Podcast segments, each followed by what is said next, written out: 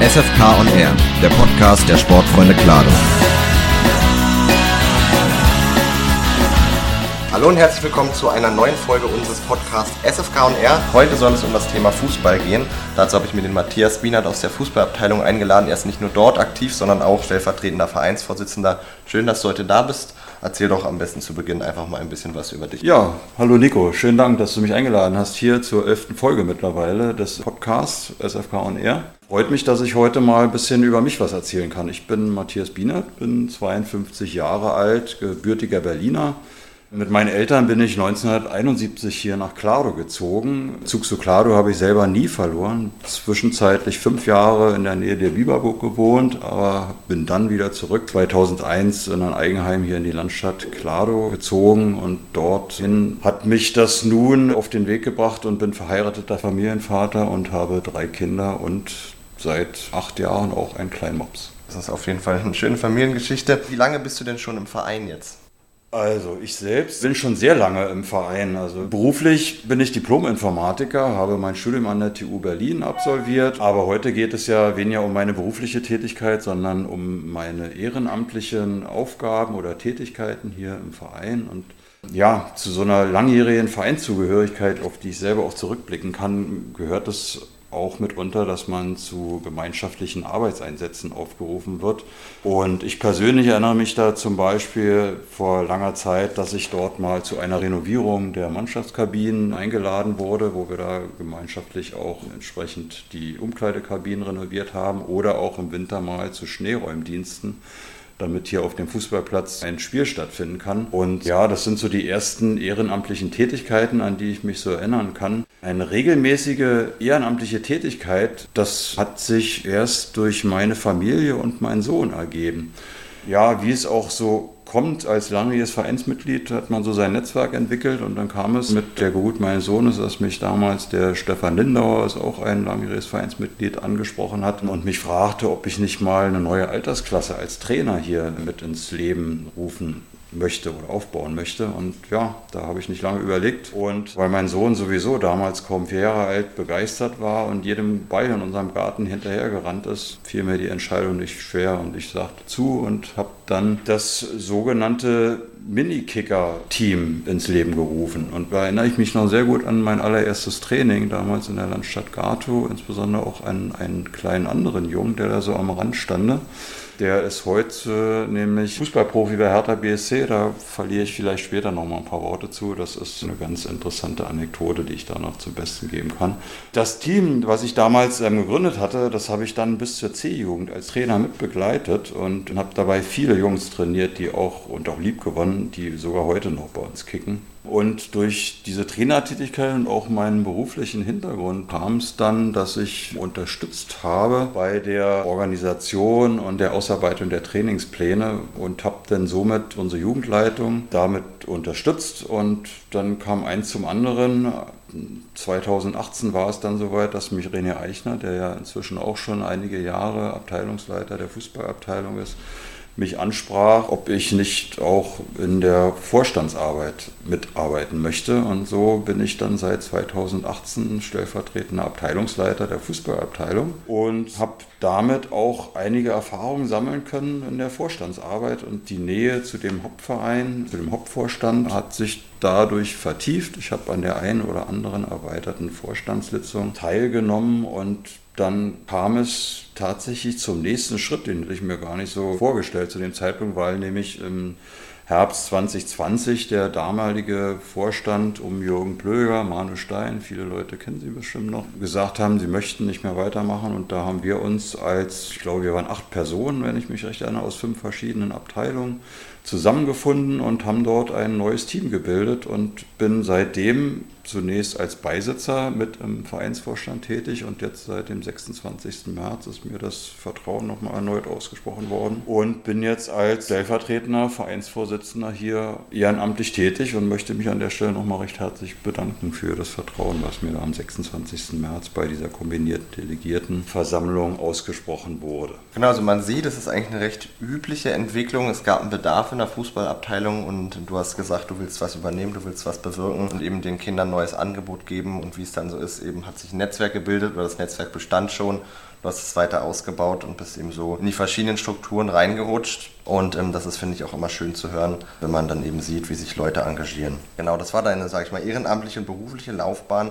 Wie lange du im Verein bist, hattest du ja auch schon jetzt angedeutet. Vielleicht kannst du noch mal genau sagen. Ja, sehr ähm, gerne. Seit wann genau du dabei bist. Ja, ja, wie man mein Alter schon ernehmen kann, kann das schon ein paar Jahre sein. Und tatsächlich, wenn ich so rückblicke, bin ich wie so viele andere auch mit Beginn meiner Schulzeit in den Verein gekommen. Das war damals im Jahre 1975 und das liegt somit schon über 45 Jahre zurück. Damals kann ich mich noch gut erinnern, gab es hier eine selbstgezimmerte Holzbaracke und das warme Wasser zum Duschen gab es erst, wenn der Holzofen angefeuert gefeuert wurde und sein Werk getan hatte. Und als Casino, wenn man es so nennen möchte, gab es damals eine kleine Imbissbude, die von unserer lieben Trutchen geführt wurde. Viele ältere Mitglieder werden sie vielleicht auch noch kennen. Das ist die Mutter von Lutz Pochert, auch ein noch ebene treue Vereinsseele, unser Logo, der dann später selbst auch in die Fußstapfen getreten ist von, von Trutchen und selbst auch lange Zeit Pächter unseres Casinos, so wie wir es jetzt kennen, auch aktiv war. Und ja, das ist wirklich eine lange Zeit, wenn man das mal so Revue passieren lässt. Das glaube ich, das passt auch. Geht ja genau in die Richtung auch. Also der Fuß Fußball ist eine lange Tradition. Man hat es jetzt gerade nochmal gehört, wie lange das Ganze eigentlich schon Teil des Vereins ist. Und du bist ja im Fußball aktiv und vielleicht kannst du kurz mal erzählen, wie du zum Fußball gekommen bist und dann später auch nochmal, ähm, ob du selbst auch noch Fußball spielst. Ja, puh, äh, so die echten persönlichen Erinnerungen an die Fußball-WM 1974 in Deutschland habe ich leider nicht. Natürlich kriegt man sie durch die Medien mit, durch das sensationelle Tor von Gerd Müller im, im Finale gegen die Niederlande.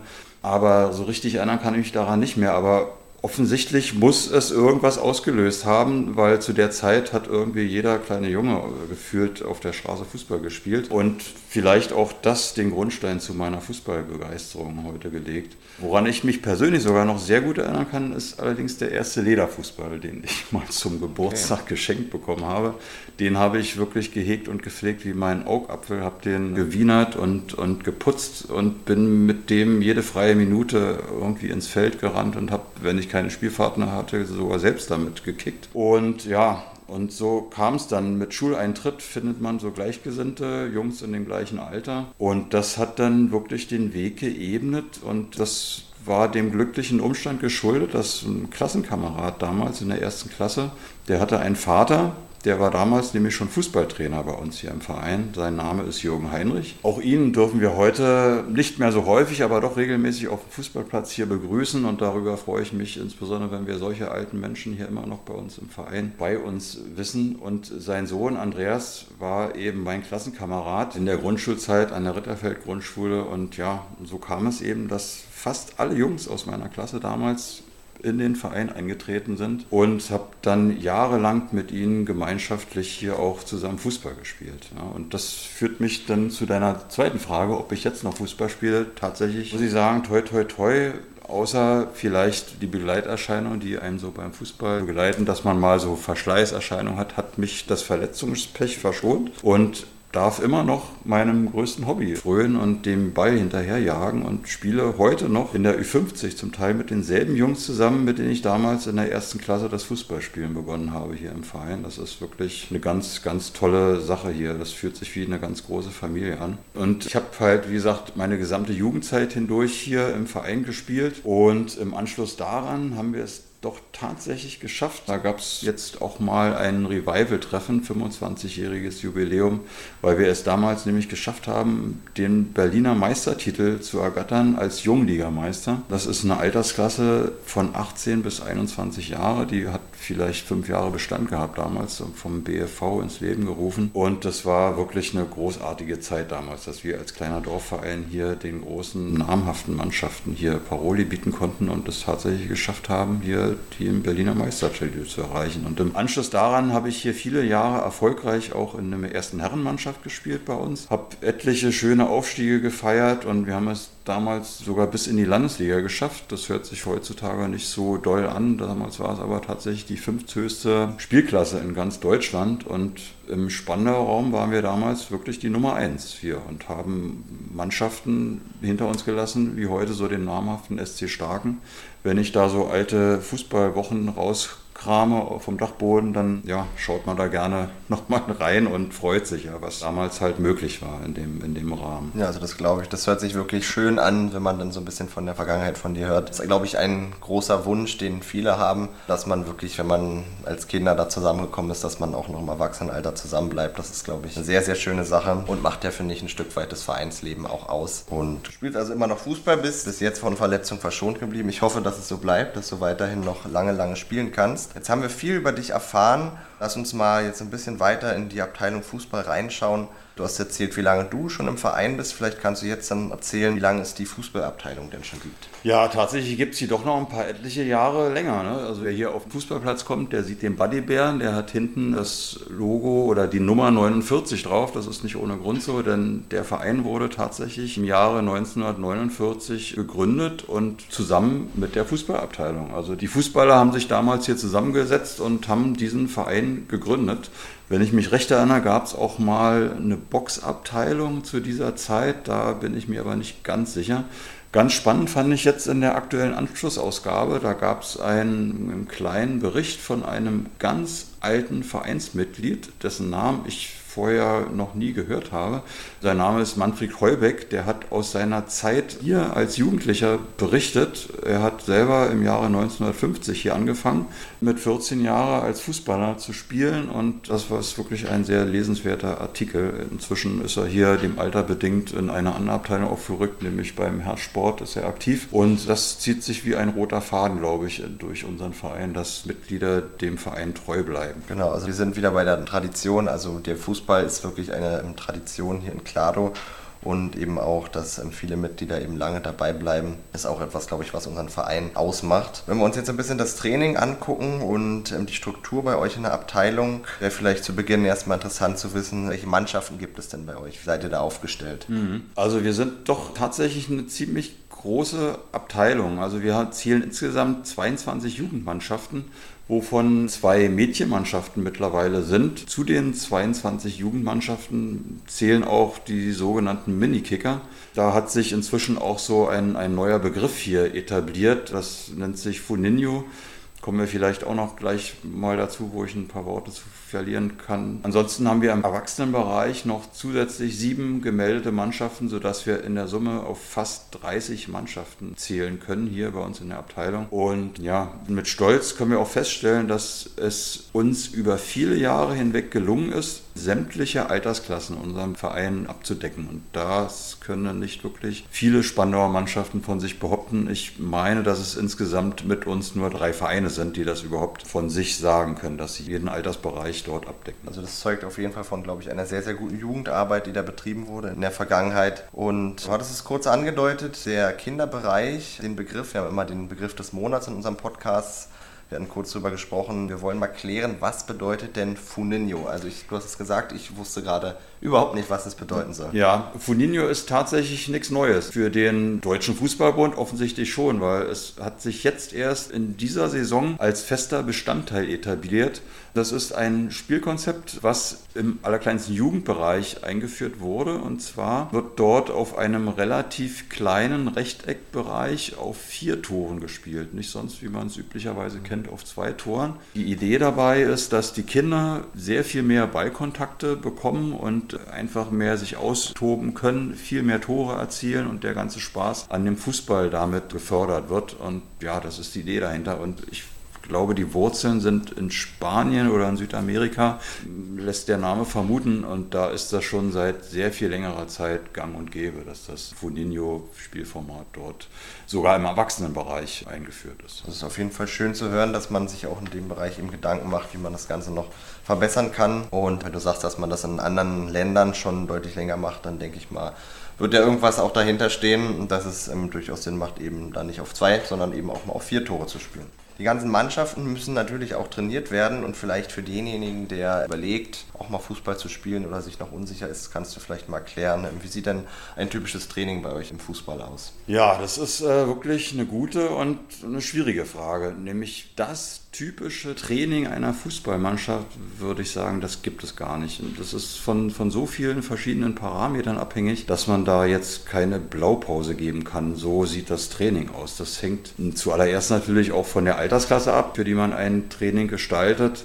Dann aber auch situationsbedingt, zum Beispiel ob man sich am Anfang einer Saison in der Vorbereitungsphase befindet, wo es dann darum geht, die Physis eines jeden Teammitspielers nach der Sommerpause wieder auf den Punkt zur Saisoneröffnung hin zu steigern. Aber das Fußballspiel hat jetzt nicht nur mit der Physis, also der, der körperlichen Konstitution zu tun, sondern auch viel mit Psychologie. Und da gilt es als Trainer auch während der Saison immer das richtige Maß zwischen, ich sag mal, Zuckerbrot und Peitsche zu finden. Aber die Mittel und die Möglichkeiten, Möglichkeit zur Trainingsgestaltung sind so schier unerschöpflich, dass das Fußballspiel an sich nicht nur auf den Tritt des Fußes gegen den Ball beschränkt ist. Und mm, ja, aber eines, unabhängig von den ganzen vielen Trainingsvariationen, die es da gibt, ist bei einem Fußballtraining wohl das meines Erachtens das Allerwichtigste, nämlich der Spaß egal für welche Altersklasse man als Trainer ein Training vorbereitet, das sollte nie vergessen werden, nämlich der Spaß am Spiel. Das ist ganz wichtig. Du hast gesagt, am Ende sollen alle Spaß haben. Das ist, glaube ich, auch ein ganz wichtiger Teil, weil Spaß bindet die Leute, hält die Leute zusammen und das sollte auf jeden Fall immer gegeben sein. So, du hast von den Mannschaften erzählt, du hast vom Training erzählt. Jetzt vielleicht mal kurz die Info, in welchen Ligen spielen denn die Mannschaften? Ich habe ja vorhin schon erklärt, wie viele Mannschaften wir haben. Ich glaube, das wäre jetzt müßig, wenn ich jetzt hier zu jedem unserer 30 Teams alle Ligen aufzählen würde würde. Aber nur so viel. Der Ligabetrieb wird grundsätzlich über den Berliner Fußballverband organisiert und ab der E-Jugend werden diese Ergebnisse sogar auch veröffentlicht, die man dann so am Wochenende erzielt hat. Und man kann sich über das Internetportal bei fußball.de, also www.fußball.de, immer alle Ergebnisse aller Staffeln anschauen, an denen man so interessiert ist. Und so gibt es zu jedem Verein dort eine sogenannte Vereinsseite, über die man einen Überblick erhält, welche Mannschaften in diesem Verein so gibt und in welchen Ligen sie aktuell spielen. Und so kann man über eine Suche jeden beliebigen Verein in ganz Deutschland recherchieren und sich dort entsprechend auch eine Leseseite setzen, wenn man Interesse an unserem Verein hat oder an eine bestimmte Mannschaft. Also diese Seite, die du gerade erwähnt hast, werden wir dann auf jeden Fall auch nochmal in der Beschreibung vom Podcast verlinken. Dann könnt ihr da nochmal nachschauen und euch alle Ergebnisse, die euch interessieren, ansehen. Genau. Welche aktuellen Erfolge gibt es denn bei euch von euren Mannschaften oder in der Abteilung?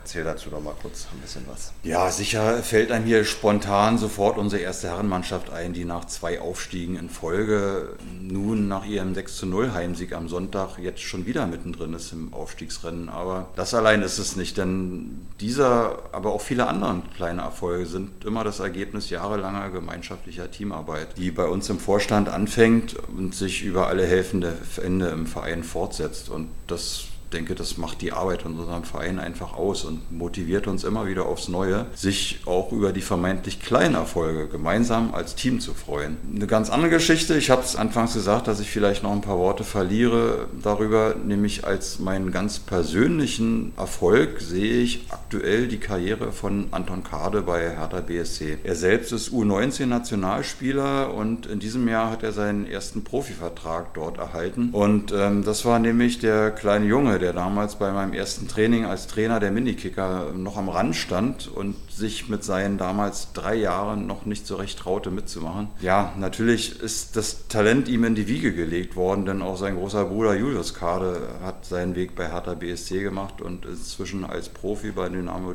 Dresden in der zweiten Liga unter Vertrag. Aber anscheinend konnte ich das Feuer bei Anton wohl entfachen und zum Brennen bringen und bin natürlich wirklich stolz drauf, dass ich Anton sechs Jahre lang selbst als Trainer beim SF Clado begleiten durfte und verfolge seitdem wirklich sehr aufmerksam seinen persönlichen Werdegang und wünsche ihm wirklich alles erdenklich Gute auf seinem weiteren Weg. Ich glaube, dass man stolz dann auch zu sehen, wenn dann einer sind ja letztendlich nur sehr wenige, die es dann wirklich auch eben, sage ich mal, auf dieses Niveau ähm, schaffen, ist man sicherlich sehr stolz, das dann auch zu sehen und motiviert einen dann auch weiter eben wirklich den, den Menschen und den Kindern den Spaß zu vermitteln und eben auch mit auf den Weg zu geben, neue Fähigkeiten zu erlernen, um dann eben später vielleicht möglichst weit nach oben zu kommen. Das waren die Erfolge. Ihr als Abteilung habt sicherlich auch Ziele und Wünsche und was sind denn so die Ziele bei euch ähm, für die nächsten Jahre? Wir haben zum Beginn des letzten Jahres anlässlich des nicht mehr allzu fern 75-jährigen Vereinsjubiläums ähm, etwas plakativ die Agenda 2024 für die Fußballabteilung ins Leben gerufen. Da haben wir auf sieben Folienseiten sowohl sportliche als auch strukturelle Ziele formuliert. Zum Teil